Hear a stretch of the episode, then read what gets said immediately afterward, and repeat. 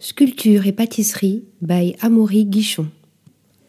Une baleine en chocolat, un cheesecake en forme de la planète Saturne, un entremets ayant l'apparence d'un champignon. Les créations d'Amaury Guichon sont multiples. Face à elle, la confusion entre le réel et la pâtisserie est renversante. Le franco-suisse de 29 ans, passé par les maisons Le Nôtre et Hugo Anne Victor, s'installe à Las Vegas. Il y crée en 2019 la Pastry Academy dans laquelle il dispense des ateliers gourmands.